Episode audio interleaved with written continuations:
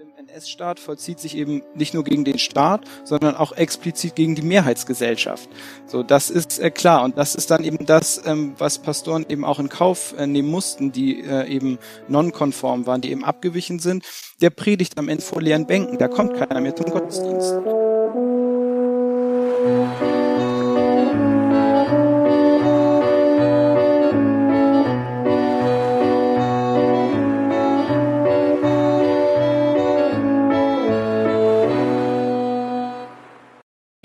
Willkommen zu unserem regionalgeschichtlichen Podcast Küstory Geschichten von der Waterkant mit Karen Brun. Einer begeisterten Zeithistorikerin, die nicht nur das Kieler Gelehrtenverzeichnis managt, sondern sich in ihrer Freizeit auch gerne mal in True Crime Podcasts vertieft. Und mir, Laura Potzowait, die sich beruflich mit Witwern aus dem Mittelalter rumschlägt und privat gerne das Runde in das Eckige befördert und eine passionierte Fußballspielerin und Zuschauerin ist.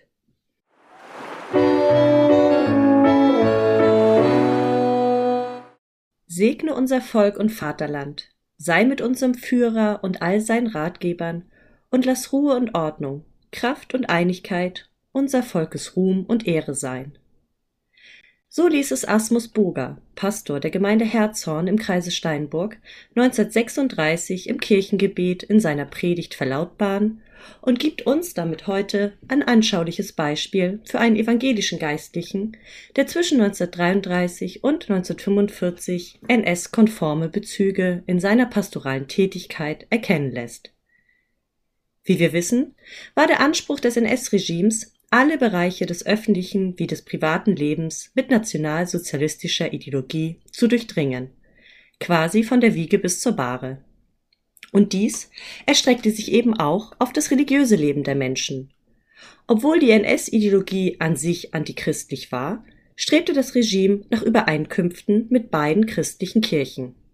Das Gesetz zur Wiederherstellung des Berufsbeamtentums mit dem sogenannten Aria-Paragraph führte 1933 dann zum Kirchenkampf, in welchem sich innerhalb der deutschen evangelischen Kirche die bekennende Kirche laut Wikipedia eine Oppositionsbewegung evangelischer Christen gegen Versuche einer Gleichschaltung durch die Nationalsozialisten einerseits und die deutschen Christen, eine Strömung innerhalb des Protestantismus, die sich der NS-Ideologie anpassen wollte, gegenüberstanden.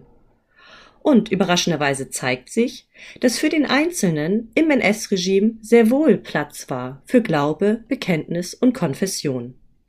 Gleichfalls, und damit sind wir bei unserem heutigen Thema angelangt, zeigten auch evangelische Geistliche Engagement für das NS-Regime. Sei es als Parteimitglied, denn immerhin 20 Prozent der evangelischen Pfarrer waren der NSDAP beigetreten, oder indem sie NS-konforme Ideen in Predigten oder aber auch im Konfirmationsunterricht verbreiteten.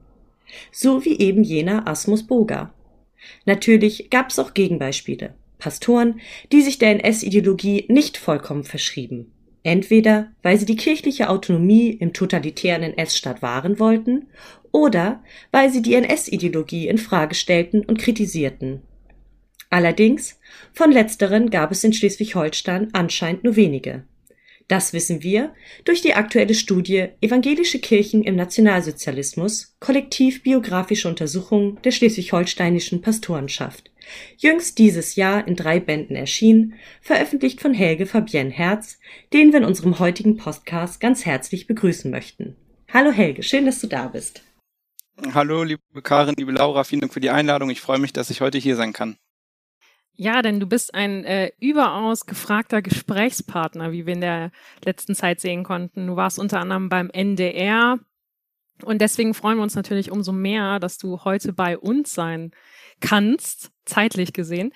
Denn, ähm, wie wir gerade schon gehört haben, das ist ein unfassbar spannendes Thema, mit dem du dich in deiner Promotion beschäftigt hast. Und dieses Thema begleitet dich ja auch schon relativ lange in deiner studentischen Karriere. Und zwar fing das ja im Grunde genommen durch deine Tätigkeit im Verein für schleswig-holsteinische Kirchengeschichte schon an und äh, auch deine Masterarbeit beschäftigte sich mit dem Thema. Denn, also man kann gut sagen, dieses Promotionsthema ist nicht einfach vom Himmel gefallen, sondern beschäftigt dich eben schon, schon sehr, sehr lange. Ja, genau. Also ich bin äh, sogar noch ein äh, Tick eher ähm, auf das Thema sozusagen gekommen. Und zwar hatte ich im Studium ein Seminar belegt bei äh, Professor Hering. Da ging es äh, ganz allgemein äh, um das Thema Antisemitismus in Norddeutschland und dabei dann eben auch unter anderem um die Rolle der Kirchen dabei.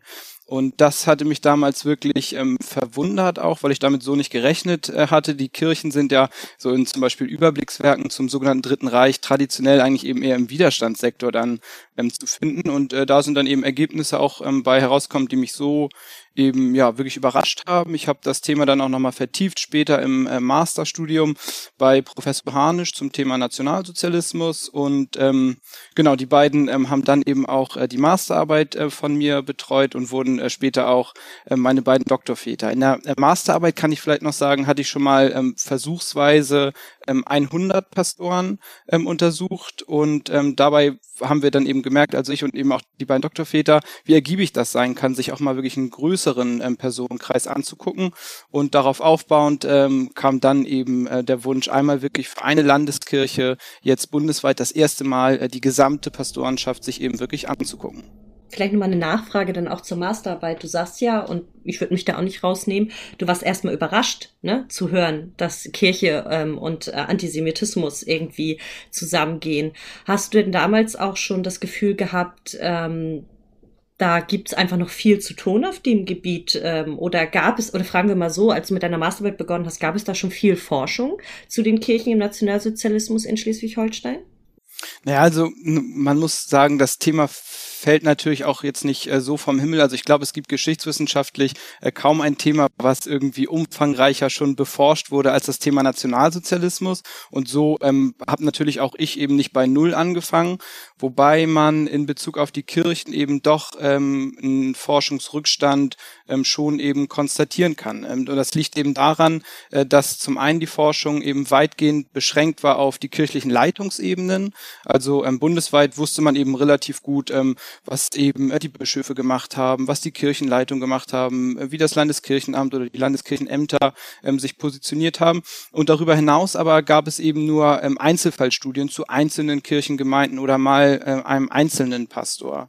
Und ähm, aber eben nicht flächendeckend, ähm, dass man mal ähm, sich einen größeren Kreis angeguckt hat, um wirklich mal auch empirisch belastbare eben Ergebnisse zu bekommen. Und äh, daraus eben dann der Anspruch, das jetzt eben exemplarisch für Schleswig-Holstein eben wirklich einmal zu machen. Ja, wir sind jetzt quasi schon äh, voll in deiner Studie drin, aber was wir natürlich an dieser Stelle nicht äh, äh, unseren Hörerinnen und Hörern vorenthalten wollen. Laura hat eben schon gesagt, du bist zurzeit ein unglaublich beliebter Gesprächspartner. Es liegt wahrscheinlich auch daran, ähm, dass äh, nicht nur du so sympathisch bist, sondern dass deine Studie natürlich auch extrem gut ankommt. Wir dürfen dir an dieser Stelle vielleicht auch mal ganz herzlich nicht nur zum Fakultätspreis ähm, der CAU gratulieren, sondern und auch da natürlich wieder die Verbindung zu unserem Podcast. Du hast ja auch den diesjährigen Preis der Geschichtsgesellschaft ähm, erhalten. Also vielleicht nochmal ganz herzlichen Glückwunsch. Dankeschön. Also das zeigt ja auch ähm, nochmal, wie wichtig deine Forschung auf diesem Gebiet ist, abgesehen davon, ne, wir erinnern uns auch alle, wie gut die Dissertation von deinen Doktorvätern ähm, und dem ganzen Gremium bewertet wurde. Aber das zeigt natürlich auch nochmal diese Preise, ähm, wie, wie wichtig das Thema einfach ist, wie ähm, wichtig und gut äh, du das beleuchtet hast. Ähm, haben wir noch irgendeinen Preis vergessen? Nein, oder? Nein, das, das waren die beiden, danke. Aber ich glaube, das zeigt einfach auch nochmal diese Relevanz ähm, des Themas äh, ganz toll auf. Ja, und, und ich habe mich, ich habe mich darüber auch gefreut, wenn ich das noch sagen darf, weil das ja auch so ein bisschen irgendwie ähm, nochmal zusätzliche Rückendeckung sozusagen auch gibt, weil natürlich gerade dieses Thema, also Nationalsozialismus immer ähm, ein ähm, extrem sensibles und auch eben ja nicht ganz einfaches Thema ist und äh, für die ähm, auch Auseinandersetzungen, äh, dem man sich dann eben zwangsläufig stellt, ähm, ja stärkt einen natürlich oder stärken solche Preise einem vielleicht eben auch nochmal zusätzlich den Rücken irgendwie. Ja, da sprichst du mir natürlich mit äh, aus dem Herzen. Äh, wenn man zum Nationalsozialismus forscht, äh, muss man sich doch immer wieder auch noch ähm, mit anderen Positionen, radikalen Positionen teilweise auseinandersetzen.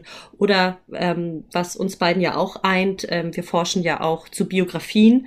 Ähm, das heißt, es begegnen einem natürlich auch immer wieder Menschen, die die Menschen, die wir untersuchen, die für uns eine Untersuchungseinheit darstellen, ähm, noch gekannt haben. Und da ist es leider manchmal für die Menschen auch so, dass da vielleicht Welten aufeinander prallen. Ist das auch so deine Wahrnehmung, dass das manchmal etwas schwierig ist, das über, äh, übereinzubringen? Ja, absolut. Also ich habe ähm, zum Beispiel auch früh schon, ähm, als ich eben äh, gerade erst frisch angefangen hatte mit der Promotion, ähm, bin ich in Kirchengemeinden gegangen und habe schon eben früh auch wirklich Zwischenergebnisse vorgestellt und zur Diskussion gestellt, ähm, um das Thema eben äh, nicht im Elfenbeinturm sozusagen mit mir selber irgendwie auszumachen, sondern eben ähm, wirklich zur Diskussion zu stellen. Und da merkt man natürlich dann schon ähm, relativ frühzeitig auch eben, was das für, sen für ein sensibles Thema ist und dass eben auch die Auseinandersetzung nicht ganz einfach ist, wenn eben äh, Kinder der damaligen Pastoren Pastoren auch anwesend sind oder Enkel äh, der damaligen Pastoren oder auch eben einfach ähm, äh, Personen, äh, die von den damaligen Pastoren eben konfirmiert wurden und äh, eben ähm, ja eine, ich sag mal, sehr spezielle Erinnerung vielleicht dann eben auch an den Pastor haben, die sich nicht zwangsläufig mit dem deckt, was man eben äh, den Quellen dann entnehmen kann.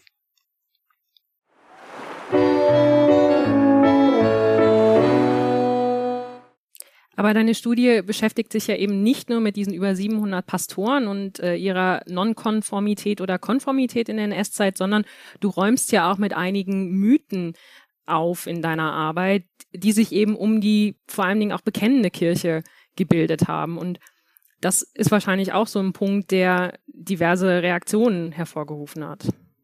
Ähm, von den ähm, Mythen, mit denen ich, ähm, glaube ich, ähm, aufräumen konnte, da ähm, gibt es eben einige. Also ein ganz wichtiger betrifft sicherlich eben äh, die bekennende Kirche. Also es gab eben verschiedene kirchenpolitische Gruppierungen im sogenannten Dritten Reich. Äh, die deutschen Christen hat Karin ja eben einleitend auch schon gesagt. Das waren eben äh, die wirklich, das war die explizit NS-konforme Gruppierung, die eben NS-Ideologie in die Kirche übernommen hat, den sogenannten Aria-Paragraphen in die Kirche übernommen hat, äh, das sogenannte Führerprinzip umsetzen wollte und so weiter. Und dann gab es ähm, auch den äh, kirchenpolitischen äh, Kontrahenten und das ist eben die bekennende Kirche. Und ähm, die beiden standen eben im sogenannten Kirchenkampf äh, miteinander. Und lange, lange Zeit wurde eben für die bekennende Kirche ähm, aus diesem Eintreten gegen die NS-konformen deutschen Christen ein Widerstand gegen den Nationalsozialismus ähm, abgeleitet. Und ähm, das ist eben äh, wirklich äh, ganz deutlich ähm, verkürzt. Bei ähm, bekennender Kirche denkt man ähm, ja auch oft eben an Dietrich Bonhoeffer und ist dann natürlich eben äh, sofort im äh, Widerstandsbereich so. Und ähm, ich habe eben ähm, ausnahmslos auch alle Pastoren der bekennenden Kirche mir natürlich angeguckt und äh, das sind ähm, ungefähr 300 und kann so eben wirklich wiederum ein empirisch belastbares ähm, breites Bild äh, der Pastorenschaft der bekennenden Kirche eben auch äh, zeichnen. Und äh, dabei wird dann eben deutlich, ähm, dass wenn es einmal Widerstand gab, dann ist der tatsächlich äh, fast ausschließlich oder ausschließlich ähm, in der BK zu finden aber der bleibt eben auch da äh, die absolute Ausnahme. So und ähm, der Großteil der Pastoren in der bekennenden Kirche hat sich eben für die kirchliche Selbstbehauptung äh, stark gemacht. Also ähm, Kirche muss Kirche bleiben ähm, aber hat gleichzeitig den Nationalsozialismus und Adolf Hitler eben ähm, bejaht und ähm, auch aktiv äh, unterstützt. Also um äh, nur ein Beispiel ähm, zu nennen, äh, die äh, größte Fraktion an SA-Pastoren äh, war kirchenpolitisch eben in der bekennenden Kirche ähm, beheimatet. So dass äh, da muss man auch wieder zum Kontext dieser Zahl sagen, ähm, äh, das ist eben auch insgesamt einfach die größte Fraktion. Also ist ja klar, bei 300 Pastoren, das ist eben knapp 50 Prozent der 729, äh, äh, die waren eben in der bekennenden Kirche. Nichtsdestotrotz, wenn man so ein bisschen auf Wirkungsgeschichte oder so guckt, dann ist das die größte Fraktion der SA-Pastoren. Die ist in der bekennenden Kirche eben ähm, organisiert. Und auch, wenn ich das noch sagen, auch in der Verkündigung. Ähm, gibt es also zahlreiche NS-Bezüge bei BK-Pastoren. Äh, was man seltener findet, ist dieses ähm, Adolf Hitler äh, ähm, als äh, gottgesandter Prophet. Also da zieht man die Grenze klarer. Aber auch BK-Pastoren sagen eben, ähm, äh, Adolf Hitler ist äh, der Retter ähm, unseres Volkes und äh, man stellt sich eben also explizit hinter, hinter Adolf Hitler auch. Und solche Erkenntnisse kann man ja quasi auch dann nur aus der Empirie wirklich holen, indem du dir wirklich die Predigten angeguckt hast und ähnliches, weil ähm, ich habe das auch immer so verstanden, eine, ja, ich würde jetzt mal so sagen, eine stringente NS-Kirchenpolitik hat es ja auch nicht gegeben. Also auch äh, dem NS-Staat fiel es ja sehr schwer, irgendwie zu bestimmen, wo, wo wollen wir hin? Äh, man wusste irgendwie, ähm, Kirche ist ein ganz, ganz starker Akteur. Äh, den kann man nicht einfach so runtermachen wie äh, gesellschaftliche Minderheiten. Ähm, aber ähm, man kann ja nicht wirklich sagen, ähnlich wie in der Wissenschaft, dass es da, sage ich mal, eine stringente Politik gab, so dass man wirklich sagen kann, so ist es abgelaufen, sondern wir müssen wirklich ins Fallbeispiel rein und stellt dann fest, dass Einzelne, die sich als Teil der bekennenden Kirche gesehen haben, aber kein Problem damit sahen, auch irgendwie Adolf Hitler zu promoten im Endeffekt oder ähnliches. Ne? Also ich glaube, das ist ja auch nochmal so unglaublich wichtig für deine Studie, dass du wirklich da in die Quellen gegangen bist, was ja auch im Endeffekt für die Regionalgeschichte so ähm, entscheidend ist. Sehe ich das richtig? Ja, ganz, äh, ganz genau. Also ähm, der Punkt mit der ähm, fehlenden Stringenz einer Kirchenpolitik des NS-Staates ist, glaube ich, auch ein ganz zentraler, denn ähm, es gibt eben ähm, diese Erzählung eben auch, ähm, die Kirchen hätten von Anfang an eben vernichtet werden sollen vom Staat und so weiter. Und nach Kriegsende wäre das bestimmt so gekommen. Und äh, diese Erzählung eben. Und das ist aber schwierig eben, also es ist eben ist empirisch nicht zu ähm, halten, nicht zu belegen, denn es ist eben eher so, dass es eben keine zeitlich stringente Kirchenpolitik gab, äh, also in der diachronen Perspektive und selbst in der synchronen Perspektive ist es eben so, dass äh, innerhalb des NS-Staates eben verschiedene Institutionen und Akteure permanent miteinander konkurrierten. Das ist das, ähm, was in der Fachwissenschaft unter dem Begriff Polykratie ähm, gefasst ist, ähm, dass es also äh, permanent Widersprüche gab und so kann es eben sein, dass ähm, der eine Ortsgruppenleiter der NSDAP beispielsweise ausgesprochen kirchenfreundlich ist. Ähm, die äh, sind auch ähm, ähm, gerade zu Beginn des NS-Staates häufig im Kirchenvorstand äh, eben auch äh, Mitglied, also in der Gemeinde und ähm, und andernorts kann das dann aber eben auch schon wieder ganz anders aussehen und ähm, zum Teil ähm, kassiert beispielsweise die Gestapo ähm, einzelne Sachen, äh, die der Kreisleiter der NSDAP verfügt hat, wieder und und so weiter. Also es und da ist man dann eben auch wieder beim Bereich Handlungsspielräume ähm, und so weiter was du gesagt hast, Polykratie, das ist natürlich der wissenschaftliche Begriff, den wir dafür haben. Einfach dieser, diese Machtkämpfe natürlich auch ständig auf jedem Gebiet. Wir sehen das in der Kultur. Ich habe schon Wissenschaft erwähnt. Ähm, aber was du auch erwähnt hast, ganz spannend finde ich, wenn wir dann wieder in, in den Mikrokosmos gehen, ins Kleine, uns die einzelne Gemeinde angucken, haben wir halt auch wirklich die lokalen Eliten, die einfach ne, also mit Aufstieg der NSDAP, jeder Bürgervorsteher, jeder Bürgermeister, Gemeinderatsmitglieder ähm, bleiben dann auch erstmal, wenn sie im Amt bleiben wollen, bleibt ihnen vielen auch erstmal nichts anderes übrig, als sich mit der, sagen wir jetzt eher erstmal NSDAP irgendwie einzulassen. Ähm, und dadurch ähm, kommt es halt auch äh, zu solchen ähm, Konstellation, wie du halt schon gesprochen hast, dass dann jemand, der NSDAP-Ortsvorsteher ist, trotzdem halt noch eine wichtige Rolle vor Ort in der Kirche spielt. Ähm, ähm, das finde ich ähm, ganz spannend und auch entscheidend, dass das in den einzelnen Gemeinden, also wirklich auf dieser kleinsten Ebene, dass wir das doch immer wieder sehen. Ne? Dass es auch da um Machterhalt geht, ganz klar. Ja, klar, ja. Mhm. ja. Mich würde vor allen Dingen noch der Punkt interessieren, du hast ja eben gesagt, du hast mit diesem Mythos aufgeräumt, bekennende Kirche eben als Opfer äh, der, der Nazi-Zeit. Mich würde vor allen Dingen in dem Punkt interessieren, wie ist eigentlich dieser Opfermythos überhaupt zustande gekommen? Also bezieht sich das eben nur darauf, weil man eben so eine Figur wie Dietrich Bonhoeffer hatte und davon dann abgeleitet diese ganze Organisation als Opfer oder eben Widerstandsgruppe definiert hat. Und eben beim Stichwort Widerstand denken wahrscheinlich auch viele sofort an Weiße Rose ähm, und diese Gruppen und weniger an, an Kirche. Was bedeutet denn letztendlich kirchlicher Widerstand, beziehungsweise was ist kirchlicher Widerstand eigentlich, mhm. wenn es ihn denn gab? Ähm, genau, also ähm, zum Opfermythos, äh, der entsteht eben äh, gleich äh, nach Kriegsende. Und zwar arbeiten äh, die beiden großen Kirchen in Deutschland, also sowohl ähm, die evangelische als auch die katholische, arbeiten eben ähm, explizit und aktiv an dieser Stilisierung ähm, als, äh, zum, zum Opfer eben und auch zur Widerstandsgruppe. Also beides läuft parallel, läuft Hand in Hand. Ähm, und äh, das kann man beispielsweise daran eben festmachen, dass beide großen Kirchen nach Kriegsende relativ schnell daran gehen, äh, sogenannte eben ähm, Opferlisten zu beauftragen. Also dass eben gesamt gesammelt wurde, welche Sanktionen haben die Pastoren denn eben konkret ähm, erfahren oder auch die katholischen ähm, Priester. Und äh, solche Listen wurden aufgestellt. Es wurde nicht etwa eine Liste aufgestellt, Mensch, wir waren alles in der NSDAP, in der SA und so weiter. Danach wurde eben nicht gefragt, sondern eben explizit, ähm, welche Sanktionen ähm, haben wir denn ähm, so erfahren in den letzten zwölf Jahren.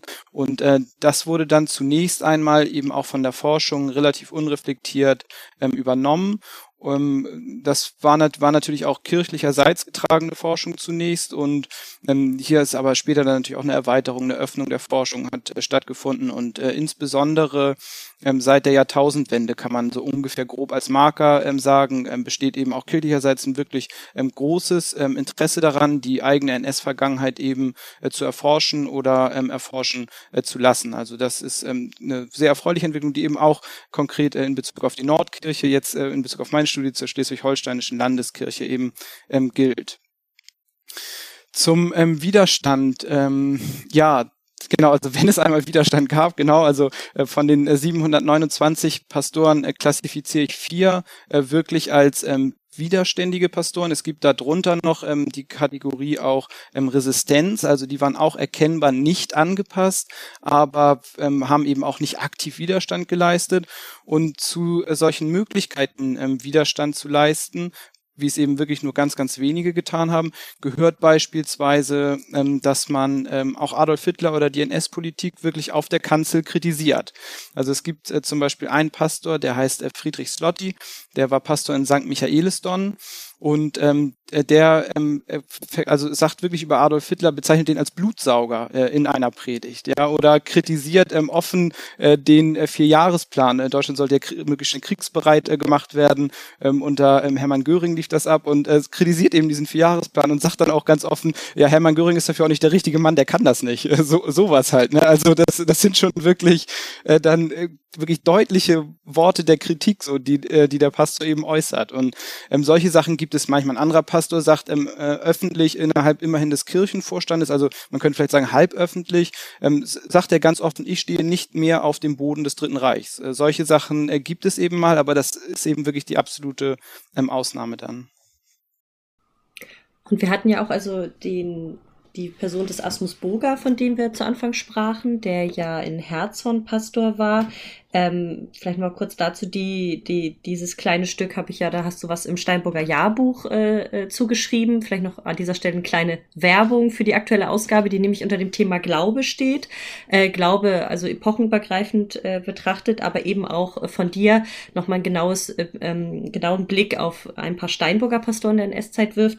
Da gab es ja auch zum Beispiel noch diesen Friedrich Hess, ähm, der ja auch äh, im Endeffekt jetzt, ich habe es auch nicht so gemacht, das Gegenstück zu Asmus Burger ist, aber der wenigstens, sag ich mal, nicht komplett NS-konform. Wie können wir uns das denn vorstellen? Also wie äußert sich das denn, wenn ein Pastor eine Non-Konformität vom NS geäußert hat? Zum Beispiel jetzt als Beispiel dieser Friedrich Hess. Ja, genau das. Ähm, das ist eben dieses, ähm, also die NS-Forschung hat ja auch viele Jahre eben mit diesen drei Kategorien Täter, Opfer, Widerstand äh, gearbeitet und das ist natürlich eben eine äh, sehr starke Vereinfachung, äh, die eben der Realität nicht so richtig gerecht wird. Und deshalb habe ich halt eben auch ähm, versucht, so, eine, ähm, so ein Klassifikationsschema zu entwickeln, was eben zehn ähm, Positionierungsformen hat. Das reicht eben von radikalem NS-Aktivismus bis hin eben zu Widerstand, Pastor Friedrich Slotti, den ich gerade erwähnt habe, aber eben auch darunter abgestuft dann eben diese Form der Resistenz. Und äh, das ist was, wo man eben Pastor Friedrich Hess äh, zum Beispiel dann einordnen könnte. Das ist eben einer von den Pastoren, die wirklich erkennbar nicht angepasst sind, aber die eben äh, sich mit ihrer Kritik auch ähm, sozusagen zurückhalten. Es gibt immer mal eine kritische Stimme oder mal ein Verhalten, was abweicht, zum Beispiel ist es bei Friedrich Hess so, ähm, der ähm, weigert sich zum Beispiel ähm, eine kirchliche Veranstaltung zu verlegen, weil zur selben Zeit eben eine Rede von Adolf Hitler übertragen wird. So, da sagt er, nö, das, das sehe ich nicht ein, so, ne?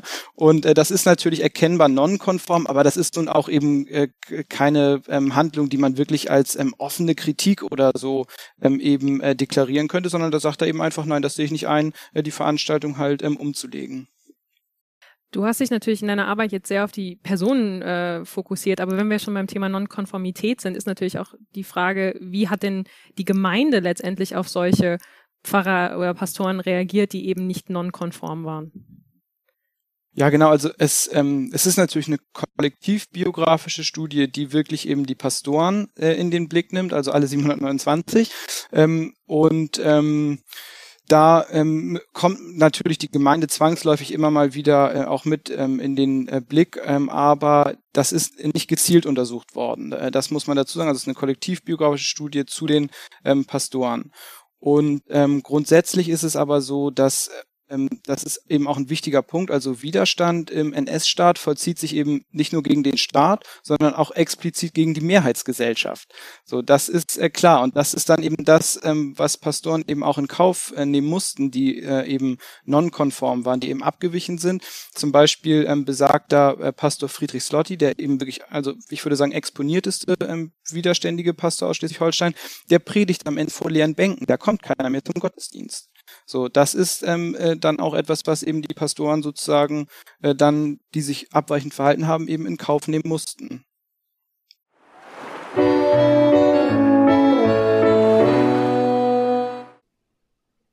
wenn, wenn Laura schon nach dem fragt, äh, was noch drin ist. Also ich glaube, hast uns jetzt einen tollen, anhand der Beispiele haben wir schon einen guten Eindruck gekriegt, was wirklich auch dieses Kollektivbiografie, das ist ja auch irgendwie so ein so ein Begriff kann man vielleicht auch erstmal ein bisschen wenig mit anfangen, aber wir haben das jetzt, glaube ich, schön schon gemerkt, was du gemacht hast, einfach die Einzelnen durchzugehen und auf diese, versucht in diese Typologie zu bringen, aber was du auch befragt hast bei denen, das fand ich ganz schön. Ähm, Laura hat jetzt nach der Gemeinde gefragt, dann bin ich doch auch noch mal so fies äh, und fragt, du hast 729 geistliche Männer untersucht.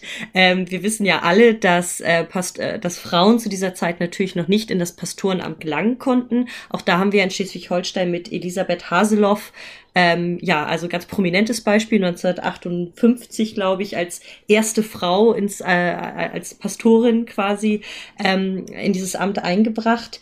So, wir werden also keine Pastorinnen finden. Aber gibt es irgendwo ähm, in deiner Studie auch Frauen, äh, die da betrachtet werden, in niedrigeren Ämtern? Oder was ist denn mit den Ehefrauen von Pastoren? Ich kann mir gut vorstellen, äh, Ehefrau eines Pastors zu sein, ist ja auch irgendwie äh, auch schon eine Berufung. Da hat man ja auch ganz klar irgendwie mit der Gemeinde viel zu tun. Kannst du dazu, ist dir sowas auch begegnet? Also die, die Rolle, die Frauen vielleicht auch in dieser, ja, in diesem Bereich gespielt haben? Äh, genau, das ist äh, natürlich äh, nicht das erste Mal, dass ich äh, daraufhin äh, angesprochen werde, dass ich so eine große Untersuchungsgruppe habe, 729 Individuen und da ist keine einzige Frau dabei.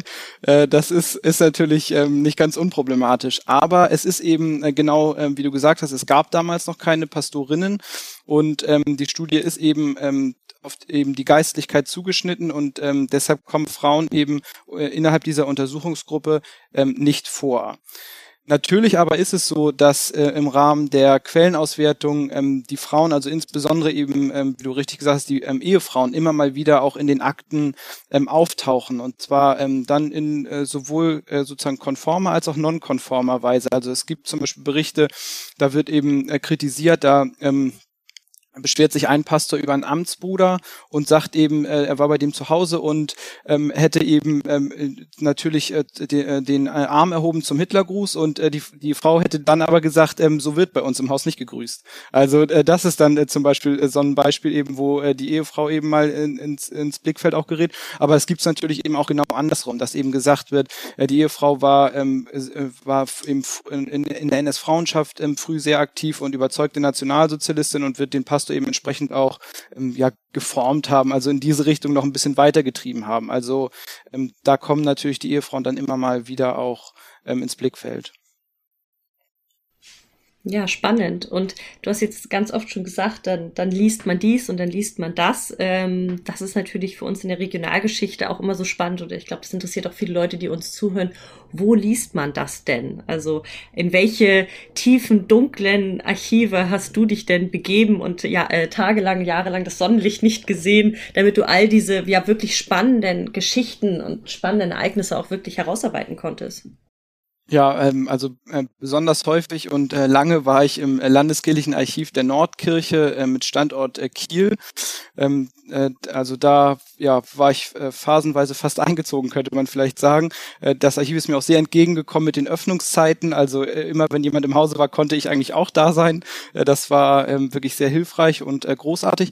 Und äh, da waren die wichtigsten Quellengattungen ähm, auch für mich. Also als, ähm, als wirklich zentrale Quellengattung sind einmal die Personalakten, ähm, der Pastoren zu nennen. Also äh, ich habe insgesamt ausgewertet 1300 Bände Personalakten. Das ähm, ist ähm, also und die sind zum Teil eben wirklich auch umfangreich, muss man sagen. Also das, aber ist auch eine sehr sehr ergiebige und spannende ähm, Quellengattung. Das das war so der Hauptpunkt. Aber eben im, in selbigem Archiv auch äh, zum Beispiel Nachlässe äh, der damaligen Pastoren oder Bestände der Kirchenleitung des Landeskirchenamtes und ähm, Darunter befanden sich dann auch äh, circa 1000 ähm, Predigten und Entwürfe für den Konfirmandenunterricht. Auch das wieder eine ganz spannende Quellengattung, weil die wirklich ähm, ganz ausformuliert dann äh, sind. Und da kann man eben dann genau reingucken und kann eben äh, explizit nach NS-relevanten Bezügen, konform oder nonkonform, eben äh, suchen und findet da dann eben auch ähm, ganz, ganz viel. Andere Archive äh, dann noch ähm, waren äh, das Landesarchiv ähm, in Schleswig natürlich mit den Entnazifizierungsakten. Äh, die gibt es zu ungefähr ähm, 400 ähm, der 729 Pastoren. Ich war im Bundesarchiv in Berlin und habe da ähm, die beiden NSDAP-Mitgliederkarteien, die es gibt, ähm, durchgesucht. Wiederum nach allen 729 Pastoren auch eine sehr aufwendige und ähm, ja trockene Arbeit war das, weil man ja wirklich einen äh, Pastor nach dem anderen eben in dieser Kartei sucht. Und ich war in Kirchen, äh, Kreisarchiven, ähm, in einzelnen Kirchengemeindearchiven oder Ortsarchiven ähm, auch. Also es war wirklich eine äh, sehr umfangreiche ähm, ja, Phase der ähm, Quellenrecherche und Quellenstudie.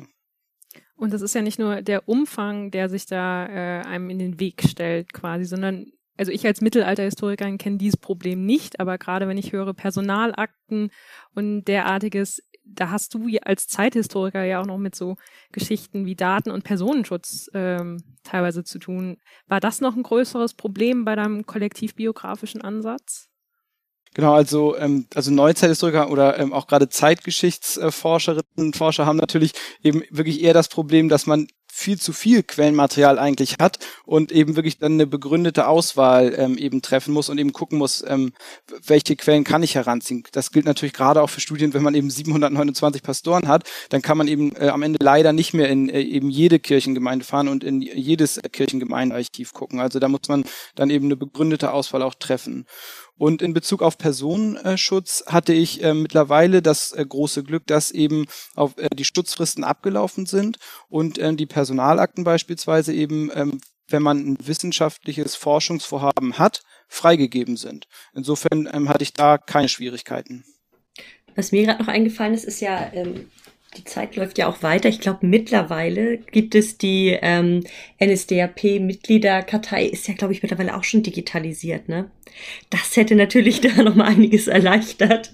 Ähm, ich weiß das, weil die Hochschullehrerkartei der NSDAP, durch die wir uns auch wirklich ähm, sehr, sehr lange durchgewühlt haben, mittlerweile komplett digital zur Verfügung steht. Und das ist natürlich, das erleichtert so eine Arbeit, wenn man wirklich kollektiv biografisch arbeitet bei dir über 700, bei Pastoren, bei mir über 200 Professoren. Ähm, das erleichtert sowas natürlich unglaublich. Das äh, weist uns vielleicht auch schon den Weg zu unserem nächsten Thema. Aber ich möchte noch mal, Helge, bei einem Thema ganz kurz noch mal nachhaken. Ich weiß auch gar nicht, ob wir da so viel drüber sprechen können, aber es ist ja jetzt schon ein paar Mal angeklungen. Also du hast gesagt, ähm, hast uns mir und Laura ja erklärt, woher praktisch dieser Opfermythos der Kirche auch kam und wie sich das auch quasi erstmal ein paar Jahrzehnte halten konnte, dass äh, die Kirche halt ja im, im Gro ein Opfer oder auch im Widerstand gegen das NS-Regime war. Und nun hören wir aber von dir von diesen 1300 Bänden und von einem ganzen Archiv, was halt voll von dem Gegenteil ist, was uns nämlich zeigt, wie es eigentlich war. Ähm, das heißt, da noch mal so ein bisschen, würde ich jetzt noch mal gern mit dir über die Zeit nach 45 bis halt, du sprachst 2000 davon, dass dann so ein Drive kam, dass man gesagt hat, man möchte sich näher mit seiner NS-Geschichte auseinandersetzen. Ähm, warum hat das vorher nicht funktioniert? Warum hat das vorher niemand gemacht? Ähm, wir kennen das aus vielen Bereichen.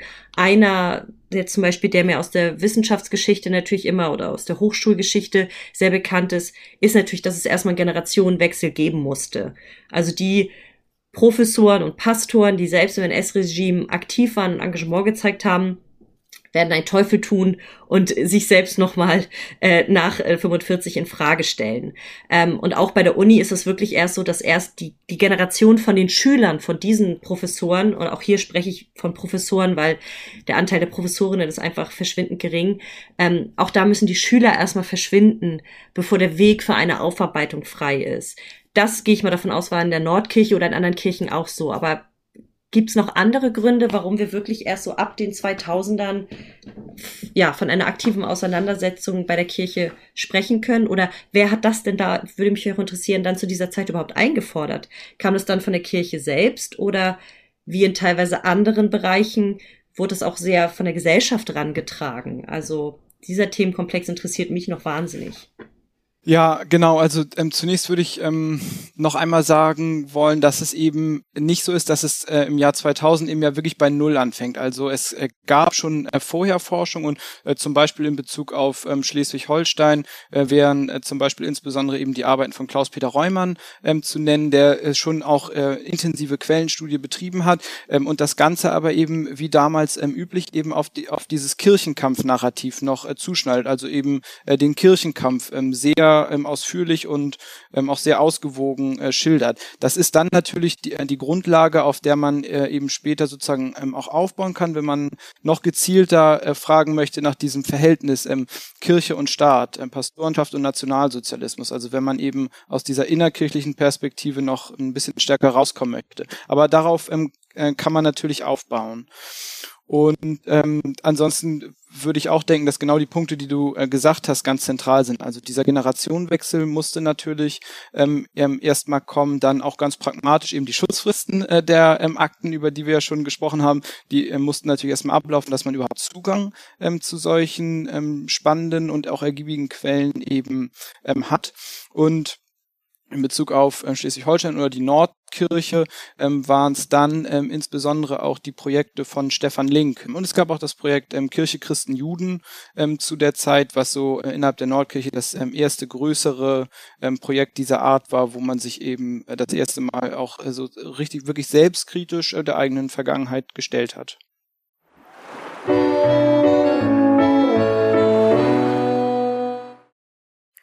Und wir hatten gerade eben schon das Stichwort Digitalisierung und äh, Zugänglichkeit zu, zu Quellen und eben auch den Quellen, die du bearbeitet hast. Denn deine Studie ist nicht nur in drei Bänden herausgekommen, sondern du hast dein erarbeitetes Material auch online nun zur Verfügung gestellt, und zwar im sogenannten Pastorenverzeichnis Schleswig-Holstein. Was muss ich mir denn darunter vorstellen, Helge?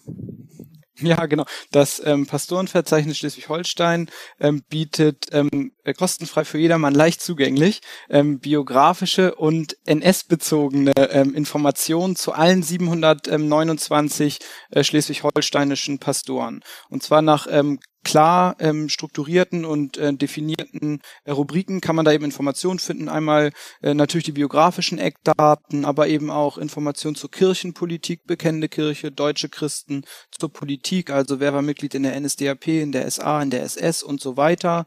Aber auch eben zum Bereich, ähm, wie haben die Pastoren ihr Pastorenamt denn ausgeübt? Also da finden sich zum Beispiel Predigtauszüge oder Auszüge aus dem Konfirmandenunterricht auch, ähm, Sanktionen, wenn die Pastoren solche erfahren haben, sind mit ähm, aufgenommen und natürlich auch ganz wichtig, wenn man sich eben dann mit dem Pastor auch ähm, weitergehend auseinandersetzen möchte, sind auch ähm, Quellen und Literaturangaben ähm, mit ähm, aufgenommen. Also du bietest uns eben nicht nur, dass wir selbst äh, Historiker spielen dürfen, sondern letztendlich stellst du auch deine Daten sehr transparent zur Verfügung, was natürlich heutzutage für uns Historiker ganz wichtig ist, dass wir eben zeigen, woher kommen ähm, unsere Erkenntnisse. Und gerade bei so speziellen und vielleicht auch sehr sensiblen Themen ist das natürlich ganz essentiell, dass klar wird für die Bevölkerung, daher kommen meine Erkenntnisse und nicht einfach, ich habe sie mir nicht einfach nur ausgedacht. Aber gleichzeitig bedeutet es natürlich auch ähm, nicht nur den Zugang für die Bevölkerung, sondern möchtest du mit deinem Pastorenverzeichnis auch zukünftige Forschungsvorhaben inspirieren und wie könnten die denn aussehen? Also wir haben jetzt gesehen, dass du ja sehr umfänglich gearbeitet hast und unfassbar viele Themen schon ähm, bearbeitet hast. Aber was wäre denn in Zukunft vielleicht noch so der Punkt in Schleswig-Holstein, wo man sagen würde, da müsste noch im, äh, zum Thema NS-Pastoren nachgearbeitet werden? Ja, genau. Also äh, zunächst vielleicht noch einmal zu dem Punkt, dass eben äh, mit Hilfe des Pastorenverzeichnisses eben jeder ähm, äh, Historiker oder Historikerin eben sein kann. Also äh, man kann eben zum einen alle 729 Pastoren finden, auch über Kirchengemeinden oder Regionen sich durchklicken und auch äh, wirklich eine Besonderheit äh, dieses Pastorenverzeichnisses ähm, sind die Filtermöglichkeiten. Also man kann eben auch äh, verschiedene Gruppen filtern, wie zum Beispiel alle NSDAP-Mitglieder oder alle SA-Mitglieder ähm, und kann auch ähm, mehrere Sachen filtern. Also man kann eben zum Beispiel ähm, die SA-Mitglieder filtern und dann noch zusätzlich gucken, und wie viele waren davon in der bekennenden Kirche. Und hat so eben wirklich die Möglichkeit, äh, sich selber auch ähm, mit dieser Thematik auseinanderzusetzen und eben auch je nach Erkenntnisinteresse eben wirklich mit dem Pastorenverzeichnis äh, zu arbeiten. Also es ist eben wirklich als, als Forschungstool auch gedacht. Und ähm, da auch natürlich für die Wissenschaft völlig klar, aber eben auch nicht nur, sondern äh, gerade auch für Kirchengemeinden oder auch eben für familiengeschichtliche Fragen, die dann natürlich ähm, jetzt auch äh, wieder vermehrt äh, zu dem Thema eben aufkommen, bietet das eben einen Ausgangspunkt, um sich äh, mit der Frage auseinanderzusetzen irgendwie. Und äh, das ist dann eben auch das, was, äh, glaube ich, das Pastorenverzeichnis äh, leisten äh, kann und möchte, ähm, dass es eben ähm, Ausgangspunkt und äh, Dreh- und Angelpunkt äh, von solchen Auseinandersetzungen auch ist. Ich glaube, dass in manchen Kirchengemeinden, auch so wie ich es bisher äh, mitbekommen habe, äh, da schon einiges passiert ist auch in dieser Richtung und in anderen Kirchengemeinden aber eben auch noch ganz, ganz wenig. Also ich habe ähm, auch Rückmeldungen bekommen äh, von einzelnen Pastorinnen und Pastoren eben, Mensch, das ist ja spannend, äh, das war uns hier in der Gemeinde so überhaupt nicht bewusst und äh, das hat mir auch mein Vorgänger ganz anders erzählt und also ähm, solche Sachen. Das möchte eben ähm, das Pastorenverzeichnis auch ähm, anregen und äh, die Studie auch insgesamt ähm, versteht sich ja nicht irgendwie als, äh, als letzte Gewissheit oder dass damit jetzt die Thematik beendet wäre, sondern möchte natürlich weitergehende Forschung auch ähm, anregen. Und äh, das, das betrifft verschiedene Bereiche, wo noch äh, ganz viel Handlungsbedarf auch besteht. Also beispielsweise ist zu denken an ähm, individualbiografische Vertiefung zu einzelnen ähm, Pastoren. Da bietet wiederum das Pastorenverzeichnis dann eben ähm, einen soliden Einstieg äh, zu der Thematik. Wie gesagt, man findet schon ähm, einige Informationen, man findet auch Quellen und Literaturangaben, wie man eben weitermachen kann. Ähm, und ähm, ja, gibt natürlich dann noch weitere Punkte. Also ähm, zu denken ist dann eben auch zum Beispiel an, ähm, dass man auch nochmal mittel- bis langfristig eben die Perspektive erweitert, also eben von dieser Gruppe der Pastoren äh, eben den Blick weitet eben auf die Kirchengemeinden ähm, und anderes mehr. Da ist auf jeden Fall noch einiges rauszuholen. Und du hast ja auch schon gesagt, Stichwort Rückmeldung. Wie waren die denn bis jetzt? Du hast jetzt erstmal davon gesprochen, dass manche sich bedankt haben für die Infos, die sie sich auch selbst aneignen konnten über ihre eigene Gemeinde. Ähm, Gab es auch schon Gegenteiliges? Ist dein Telefon auch schon mal heiß gelaufen, weil jemand das nicht so akzeptieren wollte, was da steht? Oder generell, wie, wie begegnen dir die Leute da? Ja, also ähm, zunächst muss man einmal sagen, dass die Resonanz ähm, sowohl eben auf die Dissertation als auch auf das Pastorenverzeichnis eben also wirklich enorm ist. Ähm, dass das irgendwie ein Thema ist, was von einem gewissen ähm, öffentlichen, kirchenöffentlichen Interesse ist, das war irgendwie schon klar, aber dass das auf so eine breite Resonanz ist, hatte ich so ähm, nicht erwartet, muss ich sagen. Also du hattest es ja auch schon ähm, eingangs eben gesagt mit ähm, eben äh, dem NDR und also Funk und Fernsehen und Printmedien und sogar überregional besteht auf einmal Interesse und also äh, das und jetzt hat auch mich noch eben wir wirklich vom Podcast. und, und jetzt ist jetzt ist jetzt ist auch noch der Podcast da genau also also das ähm, also das ist eben ein sehr ähm, großes Interesse und auch ähm, von Seiten der Nordkirche wird äh, das Thema eben ähm, ähm, sehr wohlwollend, sehr positiv einfach insgesamt angenommen. Also Beispielsweise ähm, hatte mich äh, die Landesbischöfin ähm, Frau Kühnbaum-Schmidt auch schon zum Videopodcast ähm, eingeladen oder ähm, bei äh, der bei der ersten Buchvorstellung in äh, Hamburg-Wandsbek ähm, war ähm, Frau Bischöfin Feers mit einem Grußwort ähm, vertreten. Bei der zweiten Buchvorstellung im Schleswiger Dom dann Bischof Magua. Also das wird eben ähm, das wird wirklich sehr positiv eben aufgenommen und da freue ich mich natürlich auch und ähm, und bin sehr dankbar auch. Konkret in Bezug auf das Pastorenverzeichnis äh, waren, glaube ich, dann alle ähm, Beteiligten ähm, überrascht. Also äh, da waren innerhalb der ersten 24 Stunden viereinhalbtausend äh, Menschen drauf. Das hing natürlich eben auch mit der ähm, NDR-Berichterstattung äh, dann zusammen. Das Pastorenverzeichnis ist noch am Abend kurz auch zusammengebrochen und musste irgendwie auf mehrere Server auch ähm, dann verteilt werden. Also da, damit hatte wirklich, damit hatte so eben niemand gerechnet. Und innerhalb der ersten äh, zwei Monate dann äh, 25.000 unterschiedliche Nutzer. Also äh, das, äh, das wird eben wirklich ähm, äh, genutzt und darüber freue ich mich natürlich sehr ähm, ich habe eben auch viele E-Mails äh, bekommen und ähm, die meisten Rückmeldungen sind dann eben auch sehr positiv. Das ist zum Teil auch einfach ein äh, Mensch, danke, dass Sie es gemacht haben, toll, dass es sowas jetzt gibt und äh, dass die Daten eben auch frei zugänglich sind und in so klar strukturierter Form und damit können wir weiterarbeiten und also solche Rückmeldungen. Und es gibt aber natürlich, ähm, wie du ja auch angedeutet hast, natürlich eben auch ähm, andere Rückmeldungen, die dann mh, kritischer sind, ähm, hauptsächlich in Richtung auch gehen, wie ähm, mein Vater soll Mitglied in der NSDAP gewesen sein, das ist nicht möglich. Oder äh, mein Pastor hat ein Amt in der SA, das kann ich mir gar nicht vorstellen. Das, das, das ist gar nicht denkbar eigentlich. So, und äh, das sind natürlich dann die schwierigeren ähm, Rückmeldungen, die zum Teil auch ähm, offensiv vorgetragen werden im Sinne von ähm, bitte schicken Sie mir entweder den Beleg oder entfernen Sie es umgehend. ähm, so ähm, und äh, ich lasse mich dann in der Regel aber eben äh, auch auf solche Unterhaltungen insofern ein, als dass ich eben dann den Quellennachweis liefere. Also ich gebe ganz konkret an, wo die Information zu finden ist und ähm, daraufhin kommt dann in der Regel keine Rückmeldung mehr. Ich gehe eben davon aus, dass äh, dann eben die Recherche gemacht wurde und dass dann eben festgestellt wurde, oh, es stimmt ja dann leider doch. Ja, also toll, dass du das immer wieder erbringst, weil das natürlich ganz, ganz wichtig ist. Ne? Einfach, wir sprachen ja auch zu Anfang darüber, ähm, einfach in diesem Dialog drin zu bleiben, auch wie anstrengend der manchmal sein mag. Vielleicht so mit so einem langsam, dass wir auch zu so einem Abschluss kommen, weil wir auch schon unglaublich viel gelernt haben. Helge, ist Schleswig-Holstein dann jetzt der neue Leuchtturm in Bezug auf NS-Aufarbeitung im Kirchenbereich? Also ist, äh, müssen sich jetzt alle anderen Bundesländer an Schleswig-Holstein messen oder wie sieht es in anderen Bundesländern und Regionen aus eigentlich? Das, ähm, das ist natürlich eine schwierige Situation, sozusagen jetzt äh, die eigene Arbeit äh, da einzuordnen. Also das müssen wahrscheinlich am Ende eher ähm, andere machen und eben die, die wissenschaftliche Diskussion dazu steht ja eben auch noch ganz am Anfang.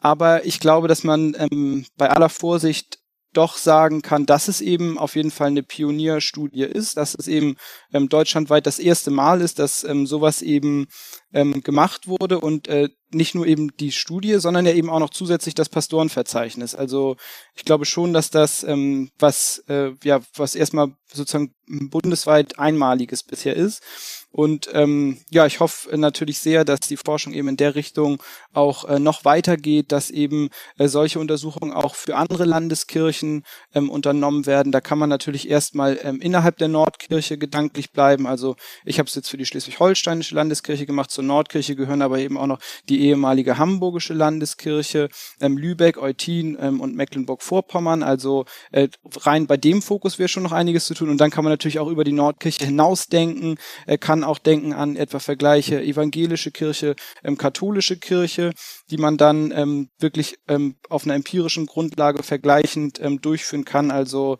da gibt es, glaube ich, noch ganz, ganz viele Perspektiven und Möglichkeiten auch für die Zukunft.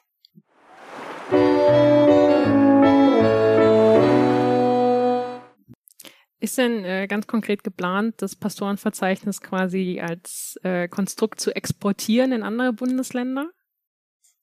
Also ganz konkret ähm, geplant ist das noch nicht, aber wir haben ähm, beim Pastorenverzeichnis eben darauf geachtet. Also wenn ich wir sage, dann meine ich eben äh, die regional äh, digital GBR ähm, und mich. Das ist eben der IT-Dienstleister, ähm, die das ähm, eben ähm, IT-seitig umgesetzt haben. Da bist du, liebe Karin, ja glaube ich auch äh, Geschäftsführerin. Äh, genau, also ne, so ne, genau, genau, also ähm, genau, also da haben wir eben darauf geachtet, dass das alles eben ähm, Open Data ist und äh, dass das eben auch nachgenutzt werden kann kann. Und ähm, das wäre natürlich ähm, wunderbar, wenn sowas eben auch ausgebaut wird. Und natürlich kann man, äh, wenn man träumen darf, eben mal an, an, an ein deutschlandweites äh, Verzeichnis dieser Art denken. Aber ähm, möglich ist es, denkbar ist es, aber das ist eben auch wirklich Zukunftsmusik. Aber du hast ja sowohl mit deiner Studie als auch mit dem Pastorenverzeichnis jetzt schon Grundlagenarbeit äh, gelegt und das sieht ja ganz gut aus, dass das eben auch in anderen Bundesländern auf Resonanz und weitere Arbeiten ähm, fallen wird. Wobei das ja das eine ist, ne? Also digital, du kannst halt diese Möglichkeiten schaffen, du kannst es anschlussfähig machen, du kannst es offen gestalten, dieses Tool. die inhaltliche Arbeit muss dann erbracht werden. Ne? Und äh, wir haben das, äh, Helge hat es uns äh, ja ungefähr geschildert, was das alles an Arbeit ist. Ähm, und da würde ich jetzt mich nochmal mit so einer kleinen, ich bin sonst normalerweise nicht so, aber ich versuche mal so ein bisschen in die Zukunft zu schauen, weil ich habe gerade so, es juckt mir gerade in den Fingerspitzen, ich habe da so ein Gefühl, dass die Aufarbeitung der Kirchen doch noch vielleicht ähm, das ganz heiße Thema der nächsten Dekade sein könnte, weil die ähm, Hochschulen haben, das hat ja jetzt auch in den letzten zehn Jahren im Bereich der NS-Aufarbeitung einfach viel losgetreten. Da ist jetzt aber auch wirklich schon viel getan, muss man sagen, auf dem Gebiet. Da haben wir viel auch gelernt, ähm, was, was wir vorher nicht wussten und vieles jetzt an einem anderen Gesichtspunkt betrachtet. Ähm, vielleicht ist da wirklich noch Kirche und Kirchen das äh, nächste heiße Thema. Ähm, ich denke gerade daran, Helge, du hast ja auch gerade gesprochen, wenn wir jetzt auch nochmal äh, katholische Kirche schauen. Ähm, ganz spannendes Projekt, was ja gerade gestartet ist, ist ja auch ähm, Asking the Pope for Help wo eine ähm, Arbeitsgruppe sich um die ähm, über 15.000 Bittbriefe ähm, die damals von Juden an Pius Zwölften geschrieben wurden in der NS-Zeit, ähm, darum kümmert, die aufzuarbeiten. Ähm, und da, das denke ich, die lagen ja auch ähm, jahrzehntelang im geheimen Vatikanischen Archiv, ist jetzt wahrscheinlich der falsche Name, ähm, aber die waren halt einfach nicht zugänglich. Jetzt sind sie's. Toller Schritt tolles Projekt, werden auch digital aufgearbeitet. Ich bin ganz gespannt, was da, aber auch das wird zehn Jahre bestimmt dauern. Ähm, aber da, also wie gesagt, ich würde mich jetzt mal so ein bisschen vorwagen und sagen, Helge, Aufarbeitung in den Kirchen, da kann man die nächsten zehn Jahre bestimmt noch die ein oder andere Masterarbeit äh, und Doktorarbeit doch bestimmt noch zu verfassen. Das ist doch einfach ein spannendes Thema, da ist noch viel zu tun, oder?